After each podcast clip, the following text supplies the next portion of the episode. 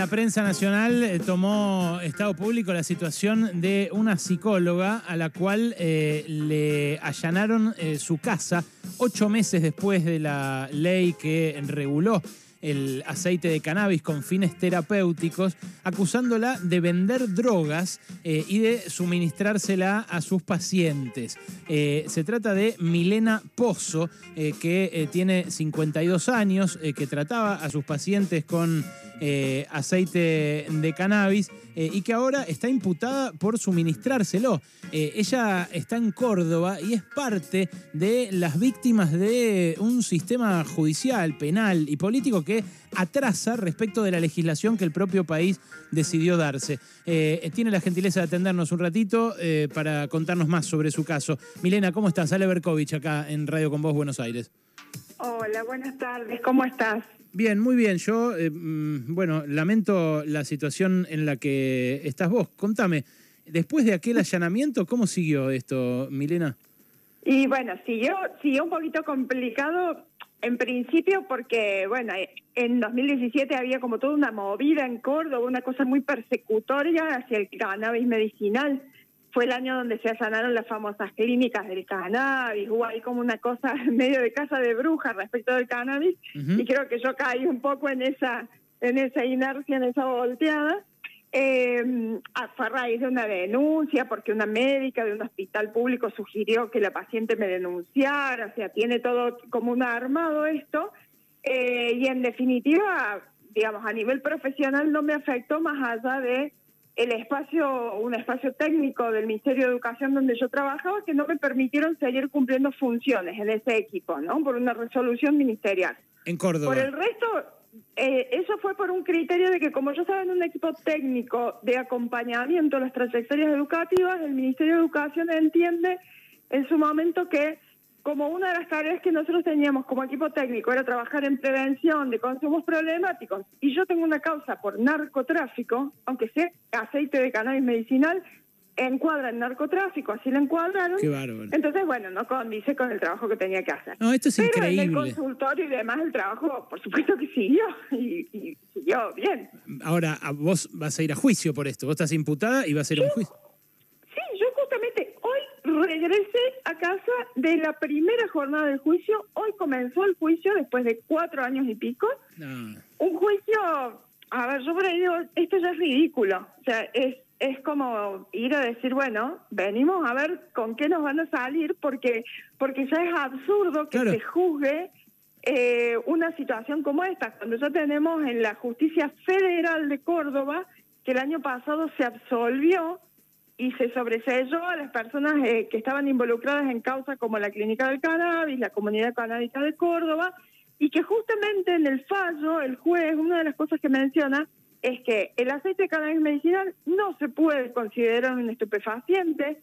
Entonces, si a mí me imputan por comercialización de estupefacientes, lesiones leves, ejercicio ilegal de la medicina, y cuando vemos que la señora no sufrió ninguna lesión, no estuvo internada, cuando vemos que yo no prescribía un medicamento, sino que indicaba una sustancia medicinal, que parece un juego de palabras, pero no lo es, o sea, yo no soy médica, yo no puedo prescribir medicamentos y no lo hice. Yo sugerí, indiqué, acompañé a personas para mitigar sus dolores, para aliviar sus malestares y además a personas que me lo venían a buscar. O sea, no es que yo salí a la calle a, perseguir clientes, ¿no? Ahora, vamos, ahora vamos a eso porque me interesa también qué pacientes eran, cómo te proveías vos. Ahora, qué increíble eh, todo, ¿no? O sea, lo mal que anda la justicia que eh, ya era ridículo que te allanaran en 2017, pero encima pasan cuatro años hasta que empieza el juicio y en el medio de esos cuatro años se aprobó el, el ReproCan, por ejemplo, entre otras cosas. O sea, pero vos sabés que hoy, entre las personas, en la primera jornada declaramos las personas imputadas, la, la señora querellante, la que me denunció, y eh, también estuvo declarando una agente de la FPA. La FPA en Córdoba, en Córdoba hace unos años se crearon las fiscalías de lucha contra el narcotráfico, lo pongamos entre comillas. Mm. Y a partir de las fiscalías estas, que tienen un sostén económico bastante importante, también se creó la FPA, que es la Fuerza Policial Antinarcotráfico, que fueron los que hicieron el operativo ridículo y estruendoso y sumamente violento cuando a mí me allanan. Bueno, hoy declarando una de las agentes que además, Que además, por lo que leí en el diario, ellos además te afanaron, ¿no? Me afanaron también, sí. O sea, a ver, dicho bien en criollo, me afanaron celular, agenda, notebook, mía y de quien era mi pareja en ese momento. Se llevaron dos vehículos y el vehículo mío, que lo había comprado, que lo tenía que terminar de pagar en cuota y demás, nunca me lo devolvieron desde noviembre de 2017. Hermoso. Y, lo pasaron a disposición del Tribunal Superior de Justicia, lo usó la Cana en Córdoba, bueno todo eso, ¿no? Que ya hemos pedido que lo devuelvan y todavía no nos dicen nada de eso. ¿Y lo usa la cana en Córdoba? ¿Lo usa la cana? sí, pues yo me enteré porque empezaron a llegar multas en 2018 y dije, ¿cómo? Si el auto se supone que estaba en un depósito judicial. Y ahí me enteré que no, que había arreglado el fiscal de lucha contra el narcotráfico y lo había cedido al Tribunal Superior de Justicia, entonces la cana en Córdoba usa el autito que yo, por supuesto, terminé de pagar. Perdón que me ría. La verdad que no, no debería reírme porque para vos esto que pasó es una tragedia, te, te arruinaron la vida. pero, eso es, tragicómico, o sea, en serio, es tragicómico. Yo cuando lo cuento me dicen, no, ¿en serio? Porque realmente parece como muy de locos todo esto. Eh, estamos, hablando con, estamos hablando con Milena Pozo, que es eh, una psicóloga que eh, les recomendaba aceite de cannabis a sus pacientes en 2017 cuando ya estaba aprobado su uso y que le hicieron un allanamiento y hoy empezó un juicio oral, un juicio ahí en Córdoba. Eh, para, para, bueno, eh, ¿con qué penas? ¿Qué, qué, ¿Qué te puede llegar a pasar si te encuentran culpable? A ver, el tema es el siguiente. Después de que a mí me detienen y al otro día, por supuesto, me tuvieron que largar porque era una ridiculez, sigue esta supuesta investigación. Entonces, agregan, abrochan, digo yo, a la causa a otras tres personas una pareja de nombre de una mujer amigos que, que siempre charlábamos del chelo, del cannabis, mira lo de las clínicas, la mujer es terapeuta floral y holística, así que hablábamos de distintas cosas. Abrochan estas dos personas y a quien era mi pareja como supuesto delivery, como si hubiera sido mi, mi cadete de delivery, porque ¿qué pasa? Cuando después de hacer tanto el ridículo con eso que hicieron, con ese operativo, al agregar a tres personas más, le meten la carátula de agravante a la causa. ¿Eso qué implica? Si hubiera sido solamente yo, la causa podía ir de, cinco, de 4 a 15 años. Pero al ponerle el agravante, la causa podía ir con cumplimiento efectivo de cárcel de 6 a 20 años. Estamos hablando de que en mi casa encontraron aceite de cannabis. No había flores, no había plantas, no había armas, no había drogas, no había nada más que aceite. ¿No? Entonces, hicieron todo un armado tan ridículo con todo esto. Entonces, bueno, hoy en el juicio, ahora ya de lo que se está hablando es de ver que se baje la carátula de agravante, de vincular a las otras personas. Se va a dar un debate técnico a nivel médico, científico, o sea, no solo jurídico, porque jurídico ya es ridículo que solamente sea jurídico, sino un debate científico, técnico y de legitimación social también, como para que justamente Córdoba deje de atrasar en este sentido, ¿no? Como para sentar un precedente, mm. porque no puede ser que a esta altura en Córdoba se siga demonizando esta planta de semejante forma cuando tenemos, eh, digamos, un marco legal, un marco regulatorio, un marco científico que sostiene y avala el uso de la planta. Yo decía eh, que, claro, en estos cuatro años cambiaron las cosas. En estos cuatro años apareció el ReproCan. Hay mucha gente que no sabe qué es eso. Eh, pero es eh, un régimen nacional eh, que habilita al cultivo solidario o cultivo para comercialización de cannabis y también habilita a los usuarios al transporte de hasta 40 gramos. O sea, pueden tener en casa los usuarios simplemente con decir que tienen una dolencia. y acreditarlo esto mediante un profesional, pueden tener en su casa 40 gramos, que es un montón de marihuana, eh, y eh, la pueden tener para usar como aceite o para fumarla, como hacen los países desarrollados, ¿no? O sea, como, está pasando en Uruguay, como está pasando en, Estados Unidos, como está pasando en muchos países que eh, avanzan en esta legislación.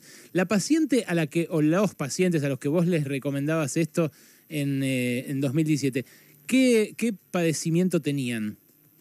Particularmente la señora que me denunció y que me denunció, y yo insisto y hago hincapié en esto también, y lo he hecho en charlas que he dado frente a profesionales de la salud.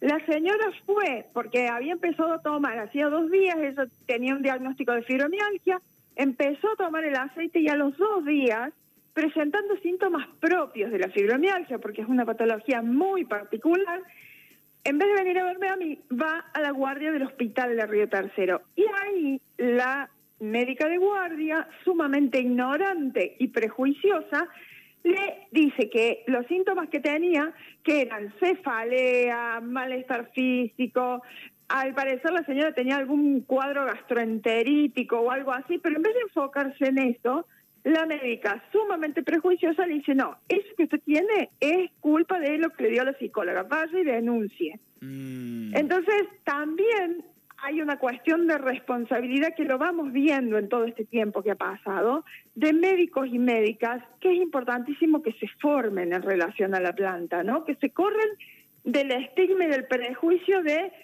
cannabis, marihuana, droga, es todo lo mismo, todo hace daño. O sea, es importante también correrse de eso, ¿no? Esta señora tenía fibromialgia.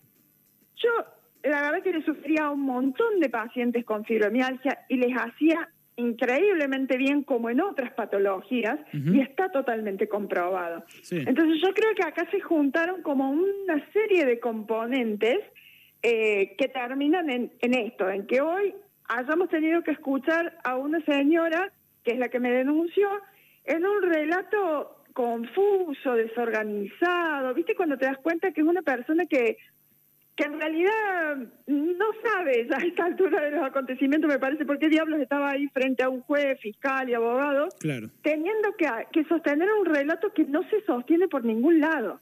No, acá eh, Mauro, que está eh, muy vinculado a este mundo, al mundo del cultivo, eh, del aceite, más nuestro operador, hace una, una, puntualización que es muy correcta.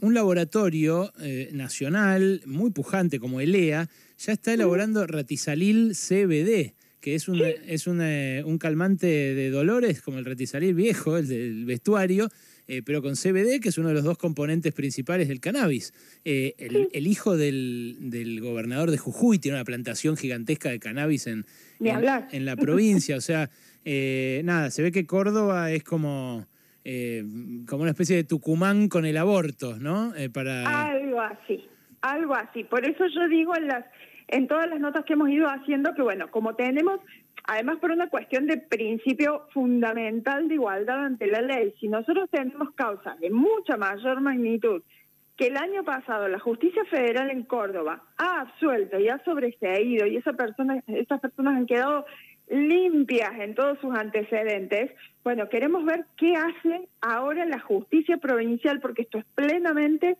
justicia provincial respecto de este tema, porque tenemos jueces que han dicho no se puede considerar el aceite de cannabis medicinal como un estupefaciente. Entonces, a partir de allí, bueno, cae todo.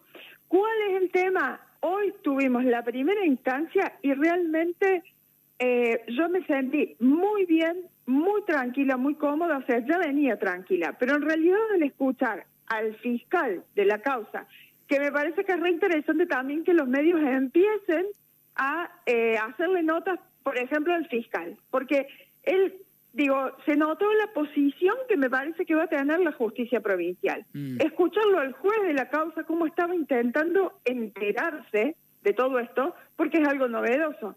Como te digo, es el primer juicio de la provincia de Córdoba y me parece que es importante que la justicia vaya a tomar una posición, eh, digamos, como más, más adecuada, más adornada, más eh, acorde a lo que está sucediendo en todo el país. Milena, gracias por este rato, ¿eh? te mando un beso y suerte. No, por favor, por favor, gracias a ustedes. Toda nuestra solidaridad, contás con este micrófono para decir lo que sea, eh, lo que se produzca en el juicio. Muchísimas gracias. Un abrazo. Milena Pozo, psicóloga imputada por suministrar aceite de cannabis a sus pacientes.